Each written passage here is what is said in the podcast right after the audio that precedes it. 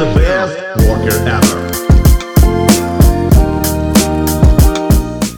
Всем привет! Это подкаст «Работник месяца». Меня зовут Арсений Ростов.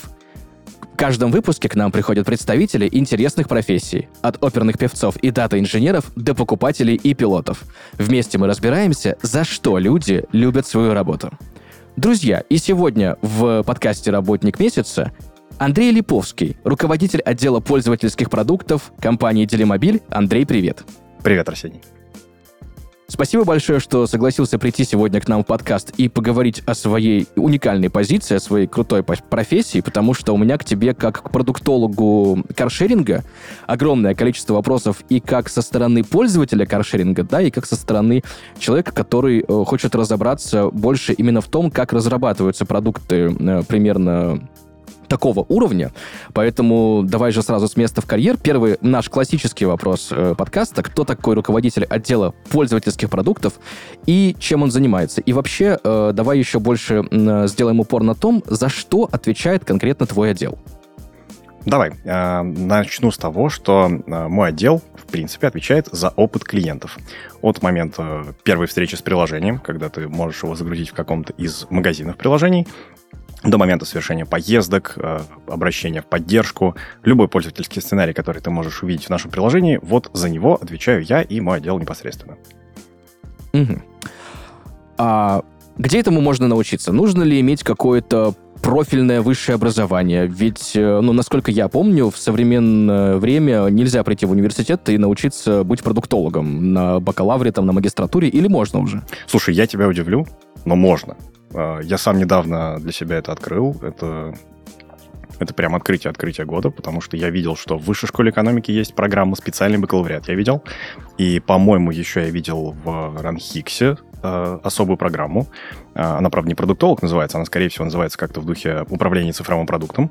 Э, то есть сейчас можно, если вы абитуриент, можно пойти и получить профильное высшее образование. Причем как бакалавриат, так и магистратуру. Я лично считаю, что это полезно, учиться нужно и важно. Круто, когда в нашу профессию приходят ребята подкованные. Правда, вот нюанс. Лично я, например, профильного высшего образования не имею. Я-то по образованию вообще юрист. Вот, мне для того, чтобы добиться всего того, что удалось, пришлось э, большой путь пройти. Вот, этот путь сложный. Я надеюсь, что ребятам с появлением новых программ э, этот путь будет пройти значительно легче. Вот. Раз уж ты упомянул, что путь твой был сложным, как именно выглядел твой именно карьерный трек, как ты стал руководителем отдела продуктов, потому что, ну, еще буквально лет 5-6 назад э, о том, чтобы быть продуктологом, не то чтобы никто не мечтал, по моему личному ощущению, многие даже вообще не знали, что такое, в принципе, имеет место быть, и такая позиция появится и будет распространена вот уже совсем скоро. Слушай, а я, наверное, тоже не мечтал, когда начинал э, именно стать продуктологом. Наверное, даже слова-то такого в обиходе особо и не было. Я начинал с джуниор позиций, прям самых начальных стартовых позиций. Э, был менеджером проектов, э, управлял разработкой сайтов, всяких лендингов, интернет-магазинов и прочего Якома, который был в тот момент на подъеме. Успешно этим занимался вот в такой должности где-то пару лет, где-то два, два с половиной, может быть, года, э, дошел до среднего уровня, уже на среднем уровне ответственности, когда я мог отвечать за нечто большее, я перешел в Papa John's, в фудтех. У меня тогда появилась возможность отвечать все еще тогда это называлось э, руководитель IT-проектов, как-то так. Тогда это называлось IT-проектами, ИТ, даже не IT. Вот. Э, начал с того, что развивал контактный центр федеральный.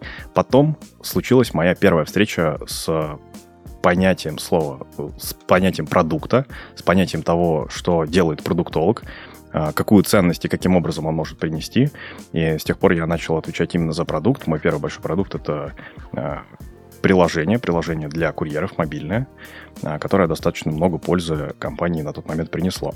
С тех пор мой путь исключительно, путь развития, карьерный путь, проходит по ветке э, продукта. А, далее я там в том же Папа Джонс впоследствии отвечал и за клиентские продукты, и за их развитие, за сайты, за мобильное приложение. После того отвечал за опыт курьера в самокате, потом полтора года в Авито, и вот сейчас я здесь, в Делимобиле, отвечаю за целый отдел, который занимается пользовательским опытом. Давай немного более подробно разберем именно компанию, в которой ты работаешь, потому что я, честно тебе признаюсь, я пользовался услугами каршеринга именно Делимобиля, и мне всегда было интересно, а с чего она вообще начинала, эта компания, да, как стала успешным бизнесом, потому что, ну вот в моем городе, где я впервые с этим столкнулся, оно как будто бы просто по щелчку пальцев появилось и как-то резко запустилось. Как это было, как это все начиналось и какой стратегии следовали именно в развитии? Начиналось все с 200 машин, примерно 8 лет назад. Компания начала свой путь в Москве, именно в столице нашей страны. Каршеринг появился как явление и начал свой путь э, по стране. Сейчас уже Делимобиль э, в 10 городах, э, крупных городах нашей страны представлен. Сервисом можно попользоваться в Москве, в Питере, в Казани, в Екатеринбурге и во многих других крупных регионах. А, сейчас это уже больше 24 тысяч машин. То есть вот такая вот разница от 200 до, до 24 тысяч. А, сейчас это почти 9 миллионов пользователей. А, сейчас это больше 100 тысяч поездок в сутки. Может происходить каждый день. Сервис, сервис супермасштабный. И он такой стал не просто так. Это все благодаря достаточно устойчивой. Сквозь года эта стратегия не менялась, достаточно устойчивой стратегии, которая включает в себя несколько важных принципов. Вот первый, наверное, я считаю, что самый важный из которых, это э, использовать стратегию вин-вин. Вин-вин имеется в виду э, профит, какая-то какая победа своего рода для наших пользователей, для наших клиентов, и при этом выгода для бизнеса. То есть любое решение, продуктовое решение, которое принимается в компании, оно принимается исходя из этого принципа. И он первый и самый важный. А второй принцип — это доступность. Доступность автомобилей. Я тебе уже сказал, что их 24 э, тысячи, а может быть даже уже и значительно больше. Надо следить за этим поактивней. А, автомобиль доступен буквально за углом. Ты можешь открыть приложение, и он с огромной долей вероятности будет всегда рядом. Это в компании очень важно, на это делается большая ставка, а, поэтому вы можете увидеть новые делимобили практически каждый день. Третий пункт я бы отметил высокую операционную эффективность, то есть э, создать каршеринг, сама модель как будто бы уже никого не удивит. Но чтобы эта модель была выгодной, чтобы эта модель была операционно эффективной, э, нужно, нужно приложить серьезные усилия. Э, если говорить об эффективности, у нас порядка порядка... Вот, вот этот вот большой парк обслужить э, — это нетривиальная задача. Э, эта эффективность достигается за счет того, что у нас есть очень много собственного разработанного программного обеспечения. Кстати, здесь я хочу поделиться с нашими слушателями и пользователями интересным фактом. У нас э, сервис этот назван в честь мультяшного героя. В общем, мы, в принципе, любим называть наши продукты внутренние как раз-таки в честь мультяшных героев. Вот у нас есть э, такой мультяшный герой Гвида из, из мультфильма «Тачки». Это вот машинка, которая быстро колесики меняла. Вот. Да, да, И да. наши механики как раз, э, работая с этим приложением, ежедневно, круглые сутки практически, обеспечивают э, делают так, чтобы машины были чистые, машины были доступны, они были исправны, чтобы они всегда были в тех местах, которые нашим пользователям нужны. Э, это все большая работа, и достигать этой операционной эффективности очень непросто. Это делается в том числе за счет всяких вот э, внутренних э, продуктов интересных. А чем эта эффективность подтверждается? Эта эффективность подтверждается нашими финансовыми данными, потому что у нас э, маржинальность по EBITDA э, 30%. Год года она выросла на треть. Это, кстати, открытые данные, публичные данные, э, что именно благодаря тому, что мы эффективно управляем операциями, удается добиваться такого результата. Это очень крутой показатель. Это была а, был третий принцип. Я бы выделил еще, наверное, два. А, знаешь, четвертый — это про гибкость тарифов, про гибкость того, как мы адаптируемся к пользовательским потребностям. Потому что сейчас у нас есть тарифы на любой вкус и цвет, если можно так сказать. И, наверное, пятым принципом я выделю удобство продукта потому что ну, в настоящий момент э, наше приложение по оценкам пользователей, по комментариям, по фидбэку, который мы собираем, является одним из самых удобных приложений каршеринга в принципе, на рынке. Мы это ценим, э, не останавливаемся, стараемся развиваться. Это как раз находится в моей зоне ответственности. По поводу именно стратегии вин-вин и гибкости тарифов, э, я вот на себе это как пользователь заметил в одно время, когда появилась система рейтинга. То есть, с одной стороны, для компании это хорошо, потому что появляется больше ответственных водителей, которые меньше, собственно, используют автомобиль, после чего нужно будет что-то там ремонтировать, да, и с другой стороны, для пользователя скидка на тарифы и доступ к машинам более высокого класса что тоже прикольно. Абсолютно так. Именно так. И, наверное, любая функция, которую ты можешь выделить в нашем приложении, э, может, она подчинена этой самой стратегии. Я могу, например, с тобой поделиться из недавнего. Э, это опыт этого года. Мы, например, новый интересный тариф э, ввели, тариф минуты в пробке. Он появился не просто так, он появился из исследования пользовательской боли, пользовательской проблемы. Я думаю, ну, я лично такой человек сам, я думаю, может быть, некоторые наши пользователи или слушатели э, тоже относятся к таким людям, которые, когда э, взяли машину в поминутную аренду, едут в пробке, им очень жалко э, денег, которые утекают просто на глазах. Время идет, минутки капают, это все сильно заставляет нервничать э, водителя. Как мы знаем, на дорогах лучше не нервничать, это приводит к каким-то, э, ну, нестандартным ситуациям, неприятным. Э, поэтому мы, изучив эту боль, изучив эту проблему, поняли, что мы можем дать нашим пользователям, мы можем им дать спокойствие с помощью нового тарифа. Вот как раз э, так и сделали. Тариф минуты в пробке, он направлен на то, чтобы эту пользовательскую боль э, минимизировать. Э, ты меньше платишь за минуту, там есть отдельная стоимость километра. Соответственно, если тебе нужно проехать небольшое, например, расстояние, но его нужно проехать где-нибудь в пробке, ты сможешь заплатить меньше, будешь меньше нервничать и переживать. Вот. Если, в принципе, анализировать, почему продукты, продукт именно телемобиля, да, именно приложение, да, стал успешным, э, кроме вин-вин стратегии, да, и кроме гибкости тарифов, как ты думаешь, что еще к этому привело? Я на это смотрю, э, наверное, с точки зрения того, что мы э, мы очень большой сервис, мы действительно можем, э, нашу машину можно найти за каждым углом.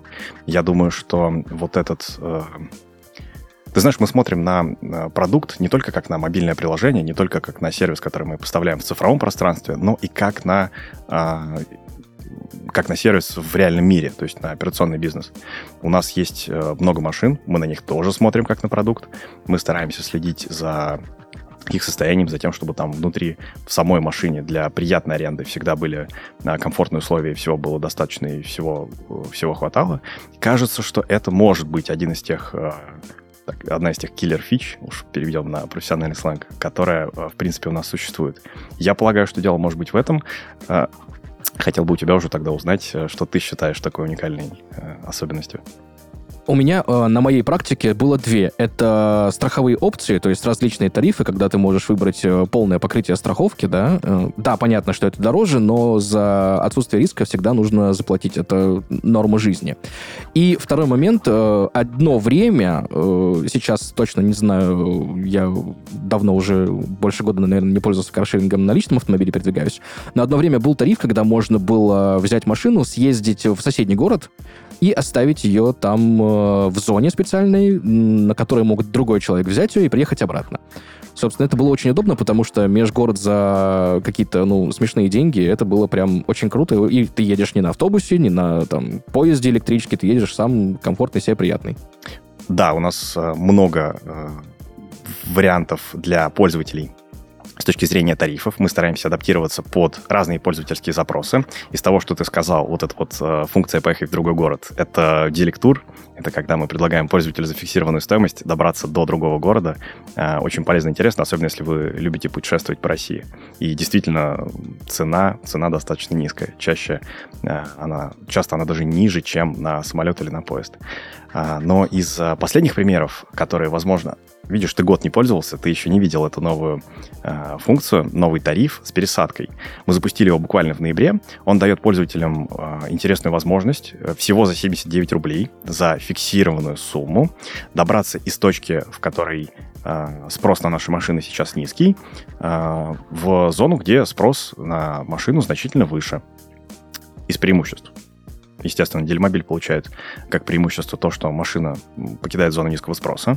Пользователь, если ему еще и по пути за абсолютно минимальную сумму денег, за 79 рублей, может совершить поездку. Э, эта поездка может оказаться даже длинной и продолжительной. Я видел поездки на несколько даже десятков километров, которые длились практически час, даже больше э, мы стараемся, в общем, достаточно э, гибко подстраиваться под э, пользовательские потребности и стараемся как раз-таки везде этот принцип использовать. Вопрос у меня еще, знаешь, какой? Именно с точки зрения разработки новых опций, да, разработки новых тарифов, либо каких-то внедрения новых э, возможностей в приложение, потому что я помню, когда только каршеринг, в принципе, как явление заходил на наш рынок, э, у обычного пользователя было, ну, масса вопросов, вот у меня точно было, э, именно по механике, как это работает. Нужно ли мне фотографировать в машину до поездки, после поездки, во время там поездки? Что делать, если я там не заметил какое-то э, мелкое повреждение, да, и потом как-то мне нужно в техподдержку писать, разбираться, это нужно тратить время. Что делать, если машина открылась, не закрылась, и так далее, так далее, так далее. И все это с течением времени решается. И я так понимаю, что решается в тесном взаимодействии с пользователями в первую очередь. Но до того момента, как м, дойдет э, вот этот этап до взаимодействия с пользователями, я так понимаю, что есть еще какая-то история с тестированием. Возможно, есть э, какое-то сообщество бета-тестеров, которое тоже может на продукт повлиять. Э, насколько вообще, в принципе, тесно идет сейчас взаимодействие с пользователями, и есть ли что-то связанное с бета-тестированием? Определенно, да, есть такое взаимодействие. Для нас очень важно работать с сообществом. Сообщество именует себя каршероводы. Оно достаточно большое. А, мы работаем с каршероводами, которые э, пользуются не только нашим сервисом. Это одна из частей сообщества, с которой, от которой нам очень ценно получать обратную связь. Мы ее э, получаем, суммируем, даже какие-то решения в продукт э, впоследствии внедряем если ты, э, ты меня спросил про бета-тестеров, они также, также у нас есть, у нас есть специальная группа, которая состоит из э, энтузиастов. Это абсолютно разные люди, знаешь, вот срез общества. Это, это могут быть программисты, это курьеры. В общем, это люди совершенно разных профессий, их объединяет только одно. Они любят делимобиль, и они любят э, искать э, несовершенства или предлагать какие-то опции для улучшения изменений.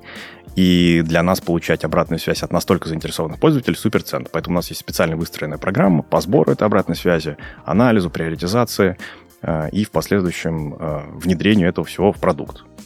А как вообще проходят исследования и проверяются гипотезы? Вот я, допустим, помню хорошо период, когда нельзя было каршеринг оставить бесплатно на парковке в центре города. Сейчас можно. То есть э, как это вообще произошло, что к этому привело? Был ли это именно запрос пользователей, или это с Диптрансом были какие-то истории, связанные с тем, что надо как-то договориться, все это продумать, э, выстроить, грамотно, грамотно оформить каким-то образом? А, безусловно, появлению возможности бесплатной парковки э, мы обязаны, конечно, взаимодействию с Диптрансом. И в первую очередь, конечно, мы говорим про Диптранс города Москвы, потому что именно коллеги из этого ведомства очень активно сетуют за то, чтобы каршеринговый сервис у нас, в принципе, развивался в городе. Они очень много для этого делают, за что им отдельная, кстати, благодарность. Если говорить о том, э, как это появилось в продукте, э, то здесь, наверное, стоит отметить, что у нас для этого существует э, специальный сервис. Этот специальный сервис взаимодействует с еще одним специальным сервисом, опять же, с мультяшным названием, который находится также в нашей инфраструктуре и передает данные в специальный же сервис, опять же, но уже Дептранса, в котором мы можем автоматически обмениваться информацией по э, парковке. То есть, если мы говорим с точки зрения пользовательского опыта и взаимодействия с системой, это выглядит так. Вы приехали, встали где-нибудь на парковке на Новокузнецкой, завершили аренду, сделали фотофиксацию, это важно.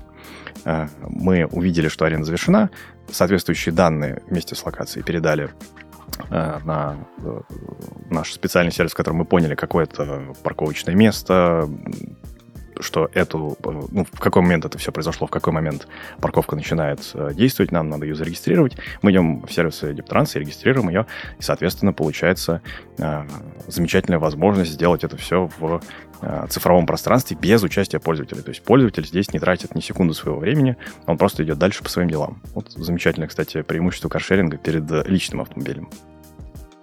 Тут соглашусь. А, но если брать именно внутренний процесс разработки, да, все же начинается, я так понимаю, что с гипотезы, и именно руководитель отдела продукта должен как-то понимать, внедрять ее в работу, не внедрять. Как вообще проходит именно исследование гипотез, да, и, наверное, знаешь еще у меня какой вопрос? Все-таки это же как-то еще нужно проверить, Само собой. Ты знаешь, вначале было слово, и слово — это гипотеза. Это очень важно для продуктологов работать с гипотезами. Их можно различным образом э, сгенерировать. Например, это может быть э, ну, самая рутинная, самая понятная, самая частая работа — это работа с данными, с количественными данными. У нас огромное количество аналитики. Я слушал ваши подкасты, у вас тут были дата-аналитики. Ребята, которые работают с отчетностью очень подробно, больше даже, возможно, чем я. Э, они очень интересно рассказывали про то, как это устроено. А вот продукты являются одним из основных потребителей этой информации. Мы постоянно смотрим на метрики, смотрим на изменения метрик, ключевых в основном, тоже за всеми не уследишь. Из изменения ключевых метрик э, мы уже делаем первичные предположения, которые можно проверить как-то качественно или э, прямо вот при взаимодействии с пользователем. Качественно, количественно, если мы можем опросить, э, замечательно. Если э, мы можем каким-то образом там какую-то анкету дать пользователям, еще лучше. Там, если мы можем э, увидеть это все и впоследствии перепроверить на больших данных, это просто идеально. В общем, мы берем гипотезу из качественных и количественных сигналов. Э, если она э, каким-то образом уже здесь э, становится понятной, мы ее выкристаллизовываем. Дальше происходит процесс проработки решения, потому что на какую-то гипотезу может быть несколько способов решения. Мы определяем ключевой функционал, минимально достаточный функционал, который необходим, чтобы э, выполнить потребность, выполнить работу пользователя, чтобы закрыть его потребность. Э, проверяем впоследствии с небольшой группой, как я тебе уже сказал про нашу комьюнити. У нас есть такая замечательная возможность. Э, естественно, используем и механики АБ-тестирования для того, чтобы проверить на больших числах, на наших пользователях в реальном, э, в реальном мире, э, как работает то или иное изменение. Если результатом э, АБ-тестирования является там, успех, если мы понимаем, что на предложенную гипотезу, предложенное решение работает эффективно, мы принимаем решение о том, чтобы это все э, доставить в продакшн, то есть чтобы все-все-все пользователи увидели это все в приложении. Тут очень важно отметить, что э, даже руководитель отдела пользовательского продукта единогласно никаких решений э, не принимает. Диктатура в этом случае могла бы быть для нас э, неприемлемой. Мы опираемся первую, наверное, в единственную очередь на данные и на сигналы, которые мы, на количественные сигналы, которые мы можем подтвердить и проверить. Андрей, а подскажи, пожалуйста, вот если брать сотрудников компании именно как пользователи, они что же пользуются каршерингом, да, делимобилем, какую обратную связь они могут оставлять и как вообще именно этот механизм работает и отличается ли он от обратной связи обычных пользователей? Наши сотрудники — это тоже пользователи. У нас есть даже какие-то внутренние соревнования по тому, кто больше там накатает, кто больше багов зарепортит. Есть такое, э, и это происходит очень часто. У нас еще есть э, целая специальная программа Friends and Family, в рамках которой мы как раз-таки позволяем э, нашим сотрудникам и их близким получить доступ к каким-то функциям э, первыми, оставить, естественно, обратную связь. Эта обратная связь также очень хорошо структурирована, мы также ее используем при изменениях, которые потом вносим в продукт, и также ее ценим. Это просто, это другое сообщество, но это тоже сообщество очень заинтересованных пользователей. Что касается именно удобства для конечного пользователя, э, у меня, знаешь, наверное, такой щепетильный вопрос в последнее время многие столкнулись с проблемой с геолокацией, особенно в центре. Ну, там прям иногда очень с этим трудно. Как это все решается и как это в итоге можно сделать так, чтобы пользователь вообще не заморачивался, не замечал разницы, работает там, что-то не работает? Именно с точки зрения вот э, внутренних технологий. С точки зрения внутренних технологий э, поменялось несколько вещей. Наверное, самое заметное для пользователей это то, что появился поиск по номеру. Э, вы можете, находясь, кстати говоря, где-то в центре, увидев э, телемобиль, ввести номер, государственный номер имеется в виду автомобиля, э, и прямо на месте его забронировать. Это первое, что мы можем вам сказать, что стало суперзаметным. И второй момент — это, конечно, поиск по фотографии. Мы добавили возможность увидеть э, фотографии предыдущего арендатора, предыдущего клиента, который на моменте фотофиксации э, сфотографировал машину, И по этим фотографиям следующему уже пользователю э, значительно легче ориентироваться в пространстве, то есть где машина располагается, там около какой вывески, около какого угла, столба и так далее. Что очень, кстати, ценно не только в центре, а еще, например, и на многоуровневых парковках, где, знаешь, э, столбики вот эти А31 фиолетового цвета, пойди его найди без фотографий. А вот с фото значительно делать это проще. Ну или да, в тех случаях, с которыми я тоже часто сталкивался, когда у тебя геолокация просто перепрыгнула на другую сторону улицы, и ты идешь по огромному проспекту, и а машина на другой стороне стоит. И ты такой, да что ж делать-то? Это ж переходить-то как? Сколько времени тратить? Ну, кстати, для того, чтобы стараться минимизировать вот эти вот прыжки, о которых ты сказал, у нас есть также, ну, правда, пользователь этого не видит, э, пользователь просто не видит прыжков. У нас есть также э, возможность уточнять координаты автомобиля по базовым станциям, то есть по сотовым вышкам, а, что нам позволяет получить точность расположения машины примерно до 50 метров. Кстати, по поводу, знаешь, не классических методов использования каршеринга, да, я, честно тебе признаюсь, я сам так делал, да, да и многие мои знакомые тоже. Вот представляем ситуацию, человек хочет купить себе новый автомобиль, а на тест-драйв записаться возможности, ну, просто, ну, нет, потому что там очередь огромная стоит. Но зато вот рядышком стоит новый каршеринг, и можно приехать и посмотреть, пощупать это все руками, как это все работает. И еще некоторые мои знакомые э, говорят, что можно посмотреть, сколько в каршеринге автомобиль там в течение года, как он себя чувствует, да, и сделать экстраполяцию на срок эксплуатации личного автомобиля, что вот год за три, по-моему, идет. И если в течение года с машиной все хорошо в каршеринге, значит, можно смело покупать, вообще отличная штука. Сталкивался ли ты с этим, и как ты считаешь, это вообще ну, нормально, что люди так иногда делают, просто вот пройти какой-то тест-драйв, покататься, понять, пощупать? Я считаю, что это вообще замечательно. Более того, я сам так делаю, я очень люблю автомобили, и из исследую огромное количество автомобилей, новых, которые появляются э, в нашем сервисе, интересных, необычных, экзотических, которые у нас есть в высоких классах. Э, это все очень э, классно. И я недавно, кстати, вот у нас было исследование на тему того, как как пользователи могут воспринимать машины каршеринг, для каких пользовательских сценариев они могут их использовать. И, кстати говоря, сценарий тест-драйва достаточно популярный. Там что-то из опрошенных процентов 15, по-моему, пользователей действительно могут пользоваться автомобилем для того, чтобы понять его какие-то там свойства, рулежку, комплектацию. Это все очень круто, и я рад, что мы можем дать пользователям такую возможность.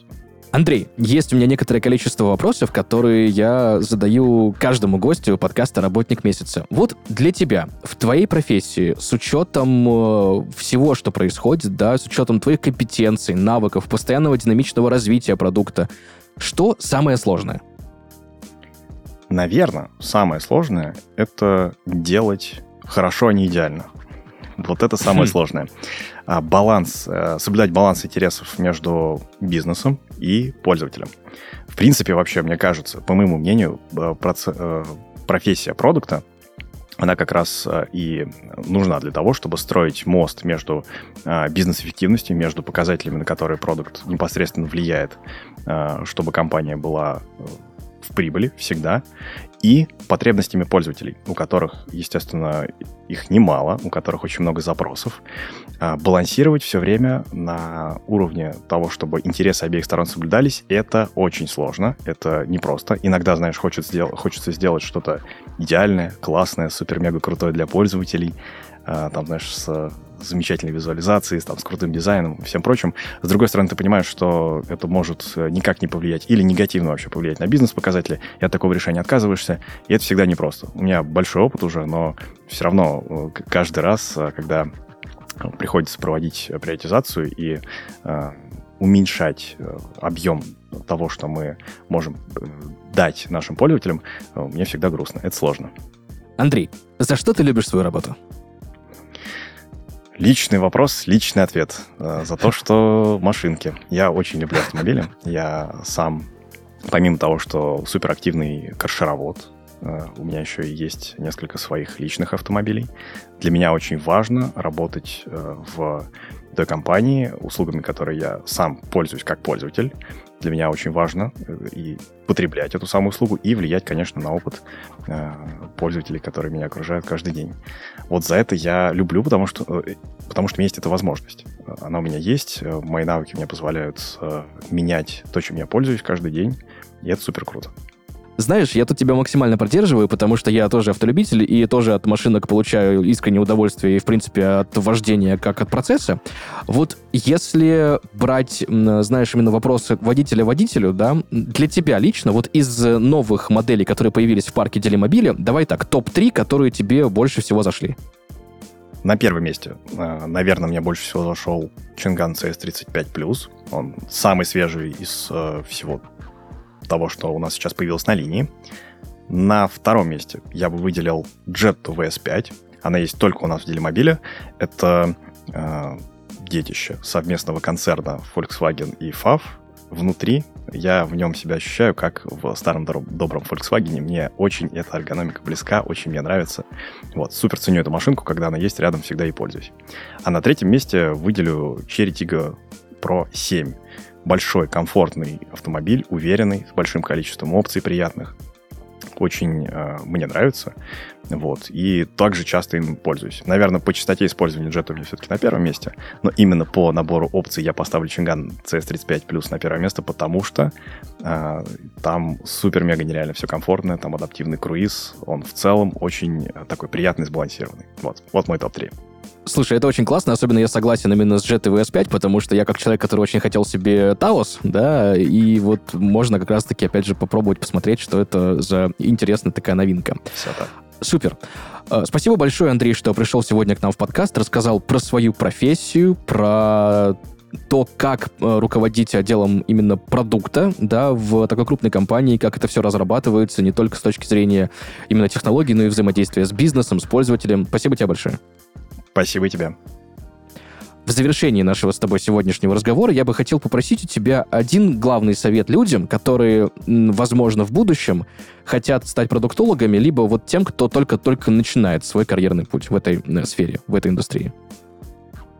Я, наверное, буду банальным, но мой совет будет звучать так. Если вы любите это дело, если вы действительно хотите управлять продуктом, не бойтесь, берите больше ответственности, старайтесь саморазвиваться. Я говорил про то, что образование важно, но старайтесь также, формальное образование, но старайтесь также сам развиваться. И я уверен, что при сочетании этих факторов вы обязательно добьетесь успеха. Сто процентов так. Великолепно. Спасибо большое тебе за этот совет. Друзья, сегодня в подкасте «Работник месяца» Андрей Липовский, руководитель отдела пользовательских продуктов компании Делимобиль. Андрей, еще раз спасибо большое тебе сегодня за диалог. Спасибо, Арсений. Друзья, на этом у нас все. Услышимся в следующих выпусках. Пока-пока.